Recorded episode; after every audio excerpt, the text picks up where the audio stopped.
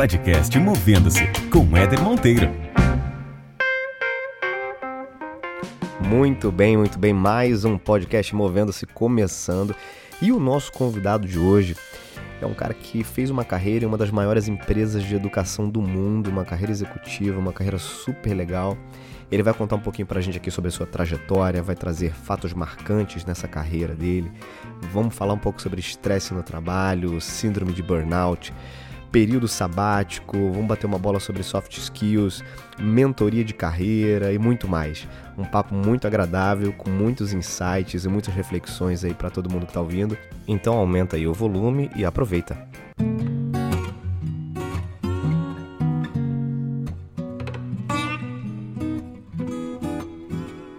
Eu trouxe um convidado aqui muito especial, Eberson Terra. Eberson, super obrigado, irmão, pela, pela participação, pelo convite, aceitou de primeira. Eu gosto de gente assim, quando a gente fala vamos, vamos embora, né? Não tem, não tem dúvida. Então, obrigado, cara, pela tua disponibilidade, pela tua agenda e queria que você contasse um pouquinho da tua história aqui pra gente, vai ser um prazer. Legal, cara. Um privilégio enorme, assim, obrigado pelo convite também, falar, né, esse bate-papo aqui nosso. É, e quem sabe eu possa contribuir né, com o seu público, é, contar algumas histórias bacanas aí do mundo corporativo e falar um pouquinho da minha experiência, né? Com certeza. Conta então pra gente aí, quem, quem é o Eberson? Bom, cara, o Eberson é um ex-executivo de uma mega empresa que sempre está em busca aí do equilíbrio entre a vida é, pessoal e profissional. E hoje é, eu estou utilizando essa vivência né, de busca do, do equilíbrio, ajudando outros profissionais né, que estão passando por esses mesmos desafios né, nas suas carreiras, é, que estão visando a ascensão profissional dentro das suas empresas, enfim, estão buscando empreender e que às vezes se veem naquele momento de, crucial de, cara, será que eu estou me dedicando é, na medida correta no meu trabalho, mas também sem esquecer minha vida pessoal, sem esquecer a família. Então eu tô, uhum. eu tô hoje nesse desafio aí de ajudar as pessoas, os profissionais, na busca desse equilíbrio. Agora, quando a gente se coloca à disposição para ajudar o outro, né, para contribuir de alguma forma com a trajetória de alguém, a gente normalmente já passou por alguns bocados, né, Eberson? Conta um pouco pra dúvida. gente, cara, de forma resumida aí, como é que foi a tua trajetória, pelos, pelos desafios que você passou? Legal, vamos lá. Minha formação é em TI, mas eu atuei muito pouco na área de, de tecnologia, é, diretamente na área de tecnologia. E no começo da minha carreira, eu acho que é até bacana, porque hoje as pessoas, a gente fala bastante e ouve muita gente falar sobre: ah, será que eu deveria ser um profissional generalista ou mais especializado em, algum, em alguma área, em algum tema? E eu é, me formei na área de TI e logo na sequência eu tirei uma certificação profissional, que é a PMP do PMI, de gestão de projetos. Sim. E essa certificação, assim, abriu um leque muito grande de oportunidades. E eu fui convidado por uma empresa que a princípio era pequena lá em 2005, era uma pequena empresa de educação em Cuiabá, Mato Grosso, e que é, eu fiquei nessa empresa durante muitos anos e eu pude acompanhar uma evolução é, gigantesca que essa empresa teve, que é a Croton Educacional. Uh, então eu, eu, eu entrei na empresa. Hoje é, uma, hoje é uma gigante, né? Exato, cara. É a maior do mundo, assim, em alguns quesitos, né? Uma empresa de capital aberto.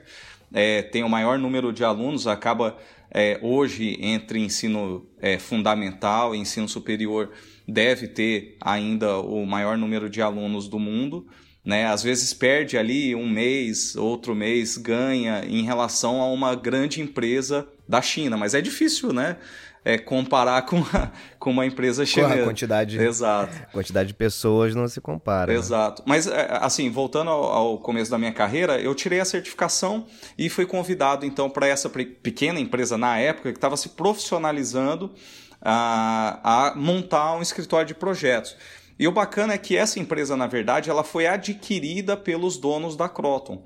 Então eu tenho uma experiência de é, ter sido, é, de ter feito parte de um time adquirido e que depois uhum. é, tomou, na verdade, controle da empresa compradora. Né? É muito louco, é, um, é uma experiência diferente que a gente não costuma ver no, merc no mercado. Né? Então, É, é verdade. Né? São raros os momentos né, em que o processo de aquisição o que, o que acaba prevalecendo é a cultura do comprado. Né? Exatamente. Né? Isso, isso realmente é raro. Eu conheço alguns poucos, algumas poucas histórias, mas é, é, é raro realmente. Exato. E assim, eu fiquei, uh, depois da aquisição da Croton, dessa pequena empresa, é, que aconteceu de 2009 para 2010, eu continuei na empresa, virei diretor da empresa e continuei lá durante 12 anos. E aí no ano passado eu decidi sair, tirar um período sabático ah, e durante esse período sabático veio então a ideia de contribuir de uma forma mais direta com, com o crescimento profissional. É, eu tinha a oportunidade lá, como eu trabalhava com muita gente, é, eu tinha a oportunidade, mas era difícil olhar né, no olho de, de uma pessoa e acompanhar ela de perto, essa evolução. Então foi algo que uhum. me chamou atenção, eu vi a necessidade em mim em trabalhar é, diretamente com uma pessoa, né? Auxiliar uhum. aquela pessoa no crescimento profissional dela, mesmo que eu tivesse um time muito grande na época da Croton, era muito difícil, porque era um trabalho é, é gigantesco, é, uma equipe muito grande, eu não conseguia me dedicar 100% a todos os profissionais né, que estavam ligados à minha diretoria. Você chegou a comentar comigo que você teve, numa época em que você ficou bem ligado na operação, você teve cerca de 3 mil funcionários abaixo de você, né? Isso, diretamente 500 é, funcionários, porque assim, a minha área funcionava como um centro de serviços compartilhados. Uhum. Então, eu tinha diretamente na minha diretoria 500 funcionários e 2.500 funcionários espalhados nas unidades de negócio. Então, como a empresa teve, ela foi é, teve uma estratégia muito agressiva de aquisições, né?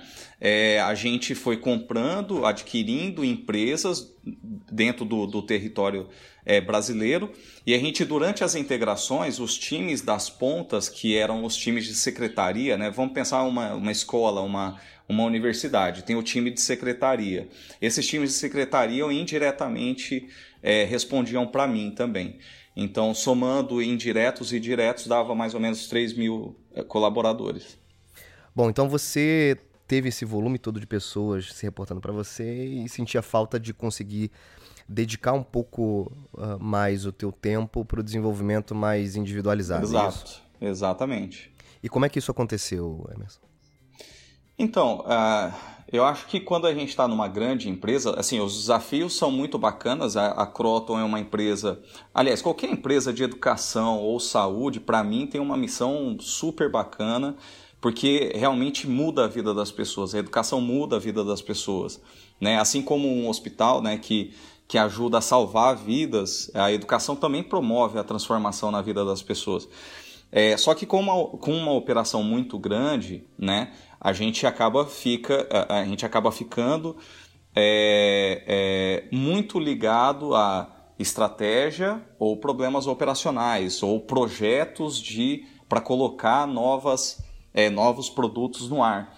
Então, é, eu tinha uma, uma, certa distância do meu time, até do, dos mais diretos que eu tinha. Eu tinha seis gerentes diretos ligados a mim é, dentro desse grande time de, de quase 3 mil pessoas, mas era difícil é, eu ter o nível de dedicação que eu gostaria de ter nesse processo mais é, individual né, das pessoas, é, no desenvolvimento dessas pessoas, na carreira dessas pessoas. Então, assim, ou eu cuidava da grande operação que eu tinha na mão, ou eu cuidava é, exclusivamente da, da carreira do, dos meus é, diretos. E aí eu acho que nesse momento de, de período sabático eu me descobri, eu descobri uma, na verdade, uma nova maneira de me comunicar, é, de agregar na vida das pessoas de uma forma mais direta, né? Então é, eu tinha um desafio enorme dentro da Croton de é, dar diretrizes, enfim, de construir junto com o time projetos, mas é, eu não tinha o tempo necessário para é, ter uma conversa franca e analisar mais profundamente a história e a carreira daquela pessoa, pensar no futuro dela, que às vezes não era nem dentro da própria Croton, ela gostaria de ter, alçar outros voos, né? E, e ali eu estava focado em, em resolver os problemas da operação, né? E essa é uma, é uma, é uma conversa difícil, né? Quando você tem um momento para conversar com alguém do teu time e que geralmente envolve uma discussão de carreira que extrapola aquela empresa, é, é um momento sensível, né? Porque ali você está conversando com o indivíduo, não com o teu interesse gestor na maior contribuição ou performance dele dentro do teu time. Você está conversando com esse indivíduo para ir além disso, né? Para prepará-lo e de alguma forma apoiá-lo para que ele se realize como profissional, seja ali ou fora, né? Então é um, é um outro tipo de conversa, né, Eberson? Exato, exato. Eu acho que o grande ponto é, e fundamental foi o que você tocou. Eu, como gestor, né, eu, eu, eu tinha o desafio de gerir talentos e reter talentos. Mas nem sempre o talento ele tinha o interesse de continuar na empresa, ele queria alçar voos diferentes, né? experimentar coisas diferentes. Então, é, eu já contratei muitos talentos, mas também perdi muitos talentos. Não pela empresa, mas pelo fato deles quererem coisas diferentes. Né? Claro. E é difícil realmente. E aí, depois que essa pessoa, na verdade, ela é, alça esse voo fora do ambiente que você está, né, dentro da empresa, às vezes você perde o contato, aí você não consegue acompanhar essa nova vivência, essa nova experiência que esse profissional tem, né? Uhum. Então é bacana também você ter, você ter essa visão de fora também, é bacana por isso, né? Claro.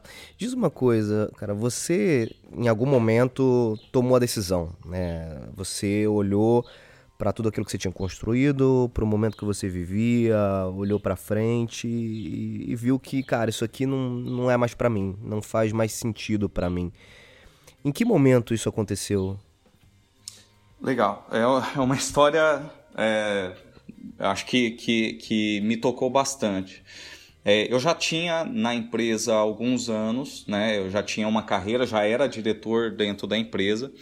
É, eu vi que eu tinha, eu tinha um problema é, interno, meu, não era um problema da empresa, em estabelecer esse equilíbrio entre vida profissional e pessoal. Então, eu vivia, eu tinha uma ansiedade muito grande, e isso fazia com que eu tivesse uma performance é, reduzida dentro da, do trabalho e eu também tinha problemas é, pessoais, porque eu não conseguia me dedicar 100% a uma coisa ou a outra. Enfim, eu não conseguia ter esse equilíbrio.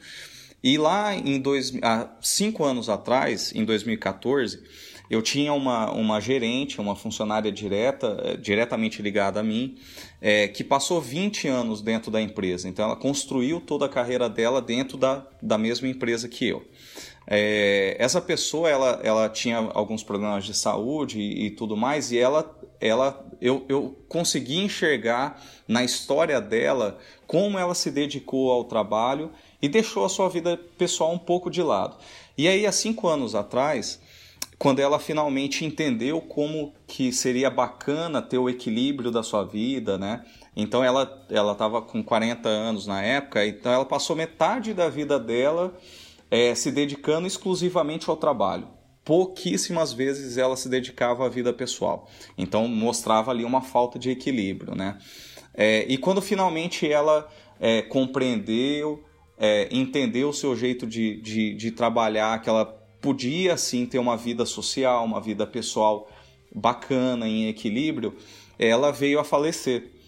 Então, é, é, é, muito. Exato. É, assim, é muito emblemático para mim esse caso. Então, assim, é, o problema não é você se dedicar à empresa, é, você ter uma carreira sólida de 20, 30 anos dentro de uma mesma companhia, mas é um problema de equilíbrio, né? E esse equilíbrio, às vezes, é, tá na gente, né? É um problema pessoal nosso, que a gente não consegue é, é, ter né, pelo menos sozinho, ter esse equilíbrio. E aí eu tomei essa decisão, uhum. baseado nesse fato, eu, eu, tomei uma decisão de que eu precisava é, é, ter um, uma outra experiência de vida que permitisse eu reaprender a ter esse equilíbrio. E aí eu decidi, então eu comecei a me programar, é, depois de 2014 para cá, a, a tirar um período sabático. Então eu me desliguei da Croton no começo do ano passado, em 2018, Uh, eu fui viajar o mundo aí, não em busca de propósito, nada disso, porque eu acho que eh, esse negócio de propósito, que agora virou um, um clichêzão, né? Uhum. Todo mundo fala em propósito, como se é, você precisasse é, largar tudo em busca de um propósito, descobrir quem você é. Na verdade, exato, exato. É, a, acho que na verdade a, a, felicidade tem que ser construída diariamente, né? O propósito tem que ser diário ali, né? A vontade de você produzir, de você estar tá feliz.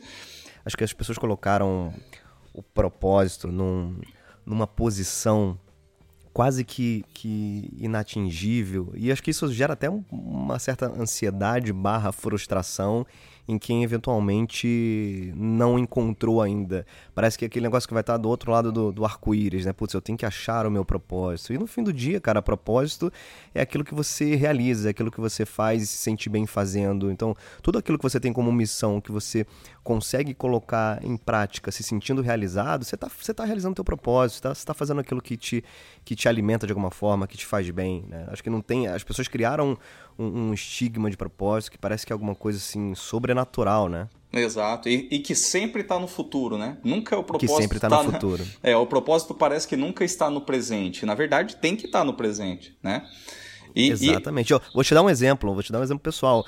A gente está aqui batendo esse papo, gravando esse podcast, e eu estou nesse exato momento, no presente, realizando o meu propósito. Aqui, para mim, está sendo uma realização poder conversar, conhecer histórias e, e, posteriormente, compartilhar isso com outras pessoas. Então, isso faz parte de um propósito, né? Eu não preciso necessariamente buscar algo é, super diferente. Sem dúvida. Ou então, é, é aquele, aquela concepção que eu acho completamente é, é, agressiva e até perigosa das pessoas acharem que eu vou largar tudo é, em detrimento a achar o meu propósito. Isso é fora de cogitação, não existe isso. Você não vai descobrir esse propósito é, largando tudo, né? Então, é, mas voltando a essa minha experiência de um período sabático, não foi para eu buscar Deixa eu só um antes, ah. Emerson. Antes de você, antes de você falar um pouco da experiência, que eu acho que é super interessante conhecer um pouquinho desse processo aí do teu, do teu sabático, uhum. você, você comentou que teve, no, no, no nosso bate-papo, a gente estava conversando antes, você comentou que durante essa fase final né, de, de, de Croton, de empresa, de, de carreira, você teve alguns episódios uh, de comprometimento, uh, uh, de estresse emocional muito, muito sérios, né? Uh, conta um pouco como é que foi isso e certamente isso também, junto com o episódio dessa tua gerente que infelizmente faleceu, acho que te marcou muito, mas isso junto com, com situações de, de alto pico de estresse que você viveu, acho que favoreceram essa tua decisão, né? É, sem dúvida. Acho que assim, qualquer empresa, uh, e eu acho que a Croton não é diferente é, nisso, é, qualquer empresa busca resultados, né? É, acho que o, o, ambiente da empresa pode fazer diferença para você ter ou não mais ansiedade, mas isso é uma questão também pessoal, de você conseguir se, é, se equilibrar pessoalmente, né? Mentalmente você está preparado para aquela para aquele nível de busca de resultado e por aí vai. Eu estava totalmente é, adaptado com esse modelo, eu já tinha anos dentro da empresa e, mas é, realmente é, uma, é um, uma coisa estranha, assim, porque é, eu comecei a ter alguns casos mais graves de ansiedade, alguns quadros de ansiedade que começaram a aparecer, inclusive, na, na, no meu físico, não só na minha mente. Então, é, por exemplo, eu tinha quadros de ansiedade em que eu chegava em casa com, com as mãos tremendo. Né? Esse era um primeiro, um, um primeiro sintoma que eu me preocupei. Né? O segundo que veio depois foi o bruxismo. Mas assim, não tinha nada tão grave acontecendo dentro da operação ou um desafio tão grande assim dentro da empresa é, que fosse tão diferente daquele que eu tinha passado é, anos atrás.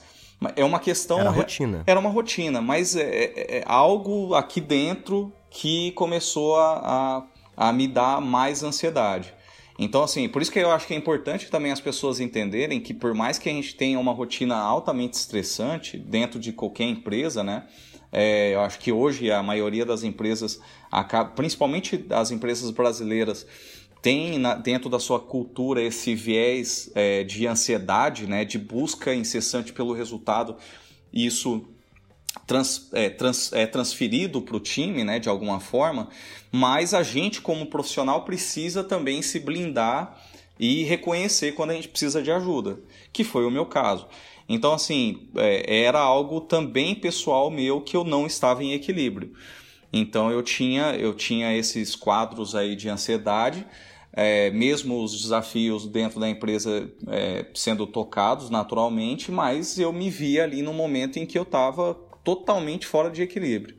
Né? Então, é, a dedicação, por exemplo, da vida pessoal estava ruim, porque eu mesmo saindo do ambiente do trabalho, eu continuava, eu não desligava, né? Isso é um efeito, por exemplo, é, da, da ansiedade realmente. Sim. Então eu acordava, olha só o absurdo. Eu acho que tem muita gente que passa por isso. E antes de só pensar que a empresa é causadora, você tem que pensar em si. Eu acordava de noite, sei lá, de madrugada para ir no banheiro e eu voltava e, e checava meu e-mail, cara. Que isso, cara? Então, sério? Sé sério, sério, sério. Então, assim, era três horas da manhã, eu via, olhava lá é, se tinha algum e-mail novo da empresa, sei lá, solicitando alguma coisa, uhum. alguma informação, enfim, ou alguma atividade de algum projeto que estava rolando. Ou seja, você não consegue, você não consegue se desligar em nenhum momento, né, cara? Você está sempre alerta ao que pode ser necessário, ao que você precisa entregar, tá sempre devendo alguma coisa, né? Tá sempre correndo atrás do rabo. Exatamente, exatamente. E chega uma hora que o corpo não aguenta, né? Exatamente. Eu acho que isso é uma construção da sua, da sua mentalidade como profissional. Então, assim, ah, pô, eu sempre entreguei. Então, aquela sensação de você sempre estar tá devendo é principalmente pelo fato de você achar que vai ser colocado em xeque, em prova dentro da empresa, que talvez o seu trabalho de hoje não seja tão bom como era antigamente, e aí as pessoas se veem nesse, é, nesse círculo né, vicioso de ansiedade, de eu preciso me provar toda hora, enfim, e aí a ansiedade vem. E talvez em algum momento eu me perdi, né? É, então uhum. eu tive projetos, obviamente, muito estressantes, é, in, integrações é, muito grandes, né? Porque a empresa adquiriu muitas empresas, é, muitas outras empresas, outras companhias, e a gente precisava fazer a integração dessas empresas adquiridas. É, mas eu em algum momento me perdi nisso, né? É estranho, né? É, a, a, que bom que pelo menos eu tô, hoje consigo falar sobre isso, né? Você consegue reconhecer isso, né? E, Exato. E, e, faz parte, né, cara? Somos humanos. Eu acho que todo o processo de estresse e ansiedade que a gente vai vivendo ao longo do tempo, se, se não existe nenhum tipo de controle ou, ou a, a gente não consegue olhar para dentro e perceber que temos um problema e vamos tratá-lo, é uma questão de tempo para que a máquina pare né, de funcionar, que foi o que aconteceu com você. Né? E acontece é, hoje, cada vez hum, é, é, com mais frequência, infelizmente, acontece com muita gente, né? que é a síndrome de burnout. O uhum. corpo não aguenta, a coisa vai acumulando, né? é um distúrbio uh, uh, psíquico, né? de caráter depressivo até, tem um esgotamento físico e mental muito grande e precisa ser tratado. Né? Não dá para continuar, até porque é, é, a pessoa realmente não consegue mais entregar. É, fica uhum. em casa, prostrado, tem que realmente ter um, ter um acompanhamento médico. Então, quem está passando por isso, quem já passou por isso, ou, ou se você que está ouvindo conhece alguém que é, está perto de, de chegar nesse nível, acho que a maior orientação que a gente tem a dar é procure uma ajuda, procure uma ajuda profissional, porque a gente precisa, primeiro de tudo, cuidar da gente mesmo. Depois a gente resolve o resto, né? Nenhuma, eu costumo dizer que nenhuma empresa vai, vai falir por nossa causa, né? É, a gente não é tão, tão, tão fodão assim, né, cara? A gente fica pensando, putz, eu não, tenho que, eu não tenho que entregar, senão a coisa vai ficar feia, senão... Cara, ninguém, ninguém vai, vai... Nenhuma empresa vai quebrar por sua causa, então cuide de você em primeiro lugar, né? Exato. Eu acho que é uma bandeira muito importante, justamente pelo fato das pessoas é, acharem que o único problema ou a única causa desse tipo de problema está no ambiente, nunca está com, consigo, né?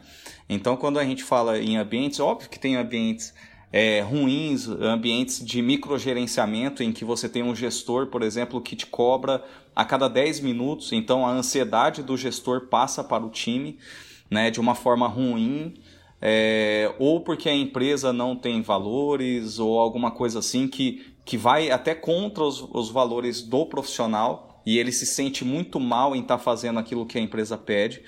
Mas até os ambientes bacanas e empresas legais, como é o caso da Croton, você, como pessoa física, é o principal interessado a resolver um problema de ansiedade antes que chegue, por exemplo, numa, numa, num burnout, né? Com certeza.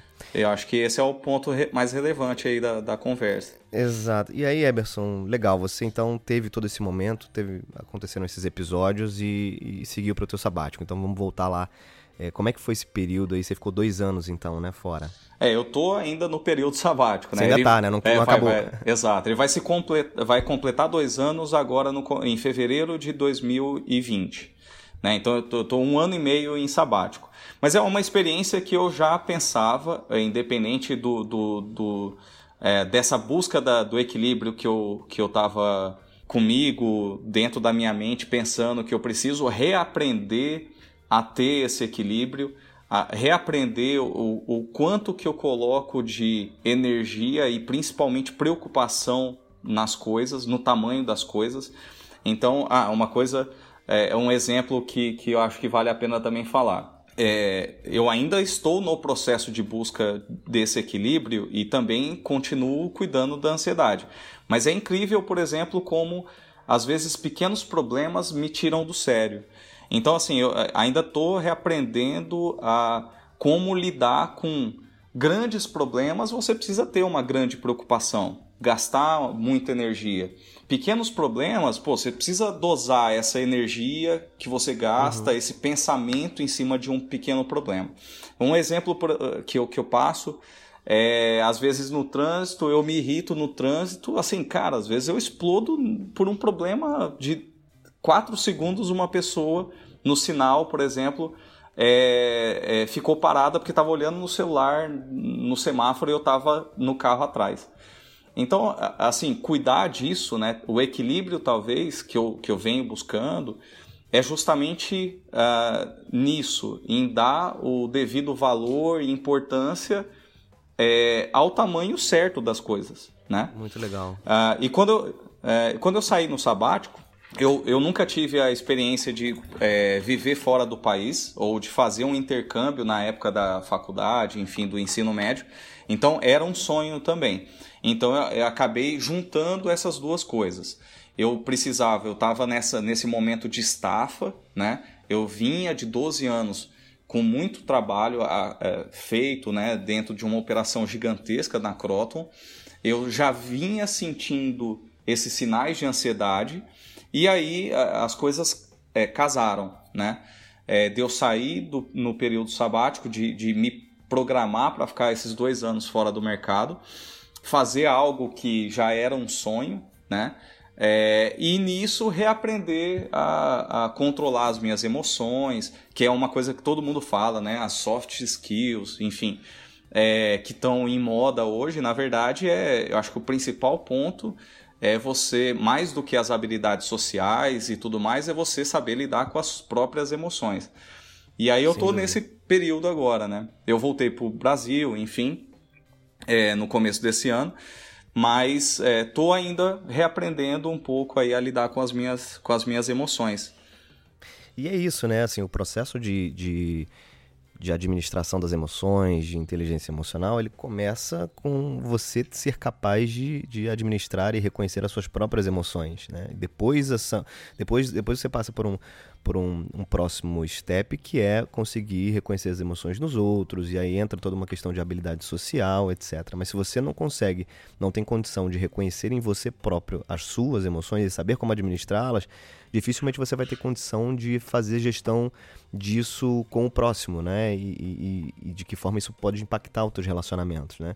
E você estava outro dia a gente estava conversando, né, é, Emerson, sobre um até um artigo que você escreveu que eu achei muito legal que falava sobre essa questão da, da, das soft skills e como é que elas podem deixar nossa rotina mais soft, né? Uhum. Uh, você pode falar um pouquinho dessa, dessa, dessas soft skills que você aprendeu e tem aprendido ao longo desse período a controlar de certa forma, a reconhecer melhor? Vamos lá, vamos lá. Assim, eu acho que existem algumas soft skills que já são muito conhecidas, né? Então, você já com certeza já leu muita coisa, artigo, até livro falando sobre algumas habilidades é, socioemocionais que são importantes para qualquer é, profissional hoje em dia.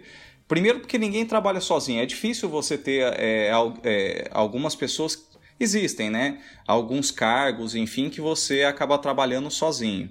Mas é dentro de uma empresa é comum você ter que lidar com equipes, equipes multifuncionais, enfim.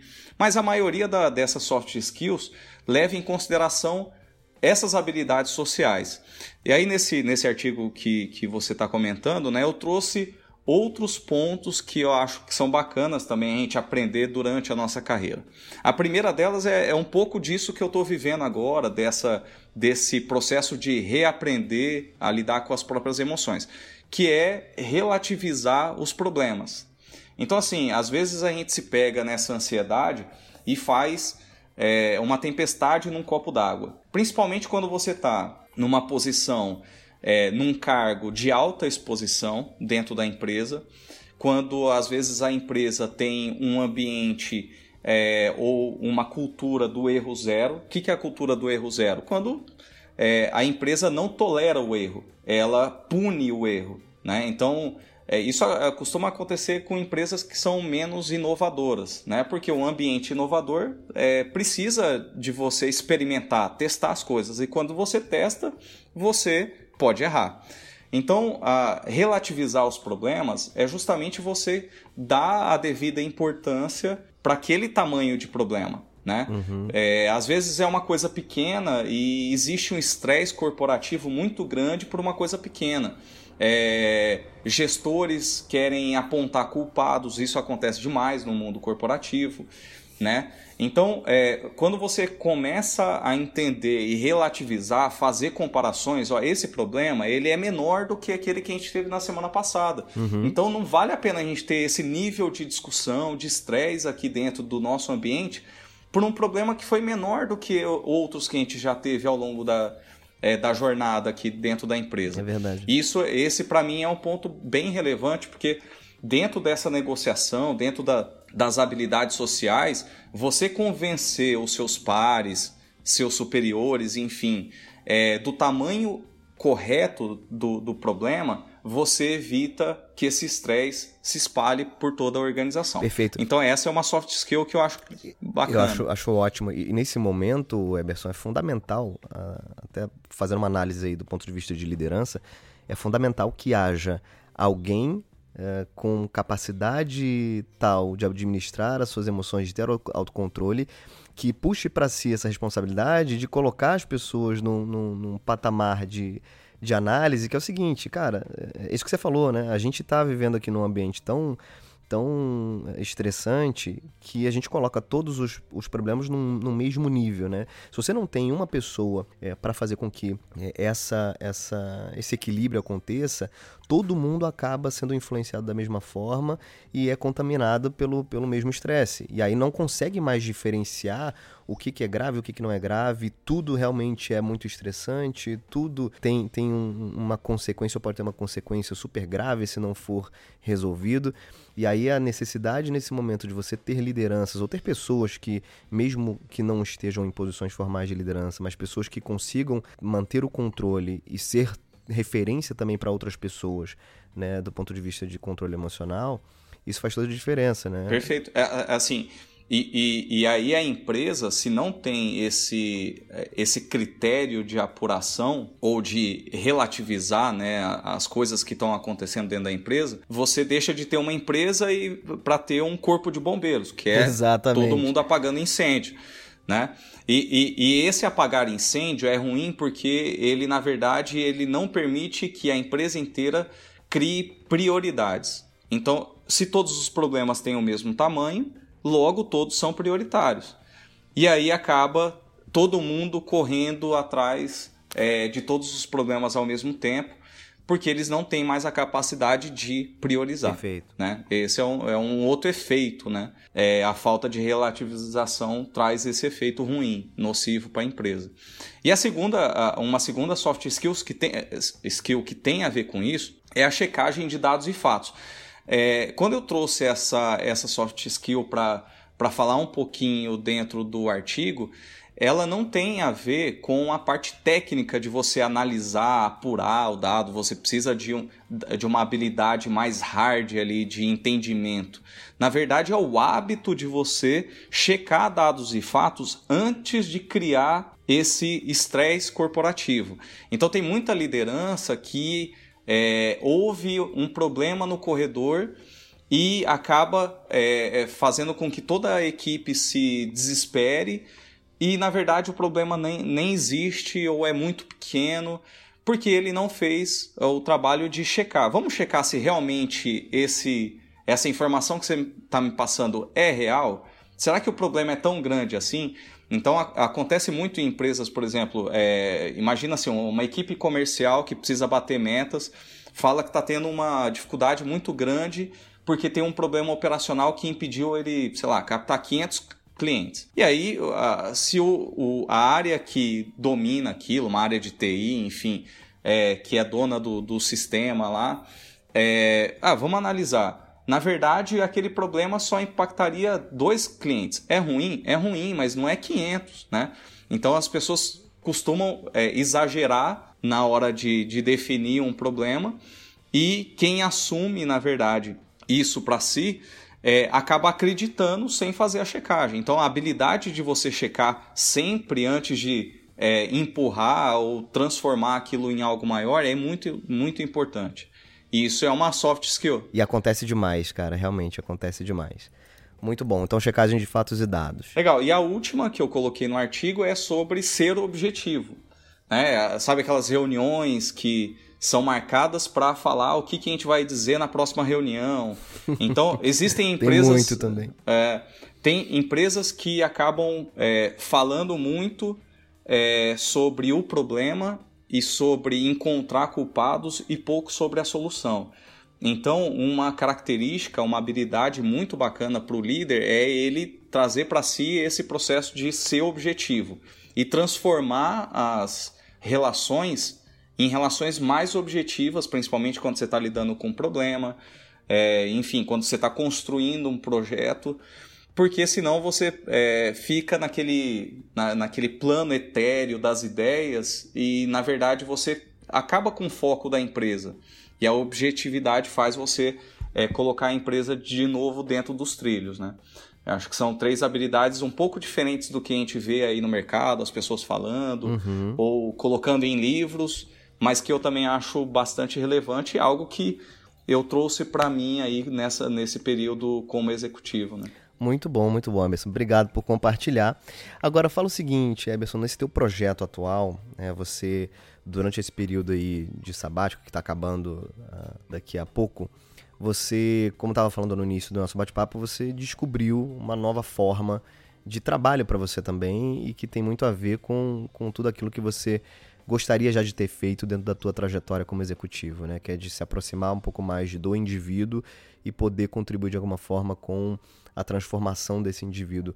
Conta um pouco para quem está ouvindo a gente como é que é esse teu projeto atual, de que forma as pessoas podem acessá-lo. Legal. A, mentoria é um, é um, trabalho de mentoria justamente pelo fato de eu ter passado por algumas situações é, e desafios dentro dessa minha carreira como executivo.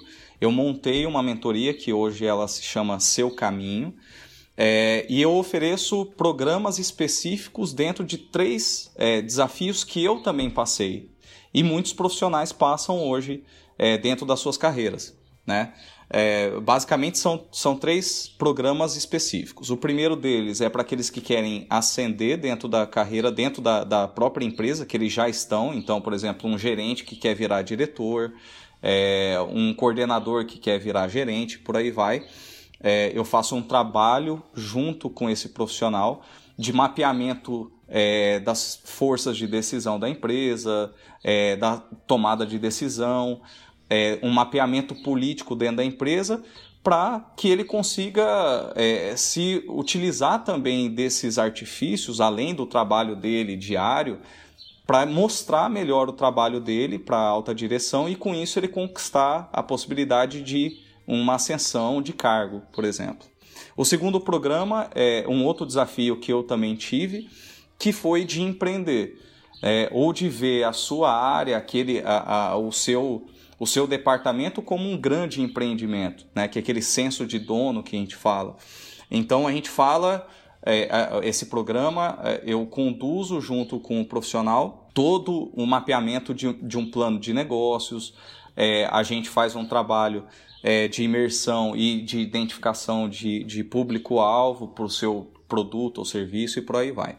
E o terceiro é justamente esse momento que eu estou vivendo. Então eu fiquei durante quatro anos planejando um período sabático e toda essa experiência de planejamento financeiro, principalmente, mas é, planejamento de tempo, é, do que, que você gosta de fazer e, e, todo um roteiro, se você vai viajar, se você vai ficar aqui, se você vai se dedicar a outros projetos, todo esse planejamento a gente faz junto com o profissional que está querendo ficar um período fora do mercado e depois quer fazer um planejamento de retorno para o mercado depois do, do período sabático.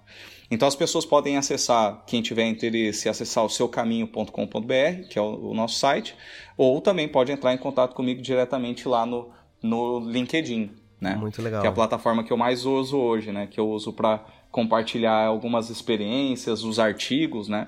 Eu toda semana, toda segunda-feira eu, eu solto um artigo diferente, principalmente com temas relacionados ao mundo corporativo, à liderança, né? Então esse que a gente comentou aqui sobre sobre as soft skills foi é, é, agora no mês de julho, né, de 2019. Legal.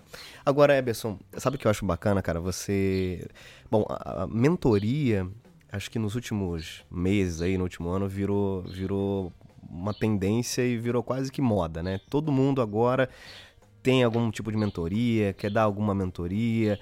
Mas o legal que eu acho que você traz como proposta, e que de fato é o conceito da mentoria, é você dividir experiências que você viveu, né? Porque não adianta você também pegar uma mentoria porque alguém acha que pode falar de algum assunto, você vai, vai, vai na prática aquela pessoa não passou efetivamente sobre aquilo, ela talvez conhece um pouco daquilo, estudou um pouco daquilo, mas não viveu aquilo. Acho que para você mentorar alguém, para você ser mentor de alguém, você tem que dividir coisas que você viveu, coisas que você passou, que você pode transferir para aquela pessoa, aprendizados e lições que você tirou daquilo. Então acho que o teu projeto é interessante por conta disso, né? Você traz elementos aí da tua história e de coisas que efetivamente você experimentou. Exatamente. É, é diferente, por exemplo, de um, de um processo é, de coaching que a gente pode aplicar técnicas ali, ferramentas, claro. mas é, você só tem a aplicação mais dura dessas técnicas, né? O processo de mentoria ele aplica também técnicas de coaching, mas tem esse adicional em que é, em um momento específico eu posso falar, ó, eu passei é, por uma situação parecida com essa que você está vivendo e eu resolvi dessa forma. Ou quando eu tentei resolver dessa forma, deu, deu, deu errado. Então você pode ver se no seu ambiente essa estratégia é boa ou se você vai ter o mesmo resultado que eu. Legal.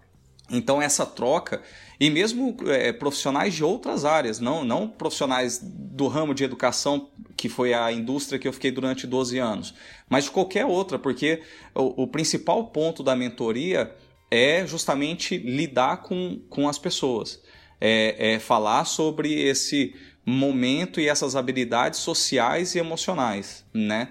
Porque eu entendo que o profissional, às vezes, ele tem toda a capacidade técnica, porque ele já tem uma formação, mas é, às vezes ele não sabe lidar com o ambiente que ele está, ou porque ele acabou de ser contratado e ainda não conhece aquele ambiente. É, ele não conhece as pessoas e o interesse por trás daquelas pessoas ou daqueles cargos, como ah, o jogo político acontece dentro da empresa, e esse é o principal motivo que faz com que as pessoas talvez não cresçam, mesmo sendo bons profissionais técnicos. É, falta, às vezes, é, é tem essas lacunas de habilidades sociais que é, é, é, poderia melhorar a forma que ele apresenta o trabalho dele dentro da empresa. Né? Agora, para a gente. Eu queria trazer um, um, um ponto aqui para a gente debater, que é o seguinte, é, Eberson, você teve a oportunidade e a possibilidade também de, de tirar esse teu período sabático num momento muito difícil da tua carreira e uma decisão que você tomou lá atrás. E a gente sabe que nem todo mundo tem a condição de fazer isso, de tomar essa decisão e né, abrir mão de um trabalho durante um tempo para repensar sua vida, para rever algumas questões pessoais. Você felizmente teve essa, essa possibilidade. O que, que você aconselha, recomenda ou traz de dica, Eberson, para pessoas que eventualmente passaram ou passam por situações semelhantes a que você estava vivendo lá atrás, ou seja, num pico alto de estresse, num momento muito conturbado e difícil da carreira, mas que não podem simplesmente né, tomar uma decisão nesse momento de fazer um sabático, mas precisam de alguma maneira é, é, olhar para si e tratar isso. O que, que você aconselha? Legal, acho que é super importante é, essa, sua, é, essa sua indagação. Uh, a gente, é, eu costumo dizer primeiro que quando eu saí do período sabático, as pessoas é, acharam super estranho, né? Falando assim, mas agora você está no auge da, da carreira, você é diretor de uma grande empresa, você é louco, o que, que você está fazendo da, da sua vida, né? Sempre tem esses papos. Uhum. É, então é importante também desmistificar, como a gente falou lá no começo, é, tirar essa, essa tendência de estou jogando tudo para o alto. Não existe isso. Né? Eu não saí em período sabático porque eu estava é, totalmente desacreditado, não queria mais trabalhar naquela empresa ou alguma coisa assim e eu chutei o balde. Não, foi um, um projeto, uma construção, um planejamento que demorou quatro anos para se realizar. E aí, dentro desse planejamento, teve toda a, questão financeira de como eu iria me manter e tudo mais. Então, a, a, as pessoas que estão passando talvez por um momento específico que é muito parecido com o que eu estava também, e aí, no meu caso, foi um casamento de um, é, de um projeto pessoal com aquele momento que eu estava vivendo de alta ansiedade. Primeiro é, é, eu não teria saído de sabático só por esse motivo, se não tivesse um motivo pessoal. Eu acho que qualquer profissional é, ele precisa ter a experiência do período sabático, acho que é, é, bem, é bem bacana né, é ter a experiência de você ter um hiato dentro da sua carreira. Né? Acho que a nossa geração, pelo menos a minha geração, é, é diferente da geração dos nossos pais, em que você se via obrigado ou era condicionado é, ou doutrinado a você ter uma carreira muito longa, de 30, 40 anos dentro da mesma empresa. Esse é, essa era talvez a principal doutrina da geração dos nossos pais. A gente já não precisa, é, talvez, ter essa necessidade de se prender a só uma experiência durante a vida inteira. Então é bacana ter é, é, a experiência do período sabático, depois você experimentar, quando você voltar, você experimentar outras indústrias. Então, as pessoas que estão passando só pelo momento de ansiedade, é, eu acho que quando é, mudarem de empresa ou saírem para o sabático e voltarem, vão talvez enxergar que todas as empresas são muito parecidas em, em gestão de resultado, em buscar sempre resultado é, ou encolher custos, enfim, sempre a vida vai ser difícil, né? Então é importante que você busque o equilíbrio mesmo estando trabalhando, né? Não, não é, é a fuga não é a solução, né? Eu acho que talvez esse seja o grande o grande ponto aqui para a gente falar. E a fuga pode ser você chutar o balde e falar que vai sair de sabático, ou seja, a fuga simplesmente de trocar a empresa é, é, querer buscar uma outra empresa achando que o ambiente vai ser muito diferente. É difícil você pensar dessa forma se você não tem amigos em uma outra empresa. Sem você conhecer o ambiente ali diário da empresa, nada é, é, vai, vai, vai te dar a certeza de que você está indo para um ambiente melhor do que o seu. Verdade. Então existe uma questão muito, muito pessoal de equilíbrio, de buscar o equilíbrio. E aí, talvez um ambiente que é realmente estressante, porque você trabalha numa área é, com altas metas, enfim, você vai ver que você vai passar isso em, em, qualquer outra experiência profissional. Né? Por isso que é importante estar bem consigo mesmo. Né? Muito bem, muito bem, muito boas dicas. E Eberson, para a gente fechar, a gente tem aqui no podcast Movendo-se o Momento Literário. O que, que você tem de dica de livro aí também para quem está ouvindo a gente? Coisas que foram importantes para você, leituras interessantes para você. Cara, assim, eu gosto bastante, eu acho que a maioria das pessoas que estão escutando a gente também é, vão, vai concordar comigo. Cara, eu gosto muito de ler o Cortella. Assim, o Cortella lança um livro a cada ano é, e cada livro dele, cara, traz uma reflexão é, sobre a vida, sobre a vida profissional, sobre a nossa vida é, é, pessoal mas de uma forma tão leve, né, e, e descontraída, parece que você está tomando um café com ele, assim, né, pessoalmente com é ele, o jeito que ele escreve. Então, eu vou, vou deixar aqui como dica um dos livros do Cortella, foi o último que eu li, não é o último dele, mas que me fez muita diferença nesse momento de redescoberta, de querer buscar o equilíbrio, que chama Viver em Paz para Morrer em Paz. Né? O nome já é sensacional, porque ele fala Forte, muito né? sobre o que, que é, é, ele fala muito sobre o que, que você fez da sua vida. Será que você vai se, se arrepender no momento da sua morte do que, que você fez com a sua vida?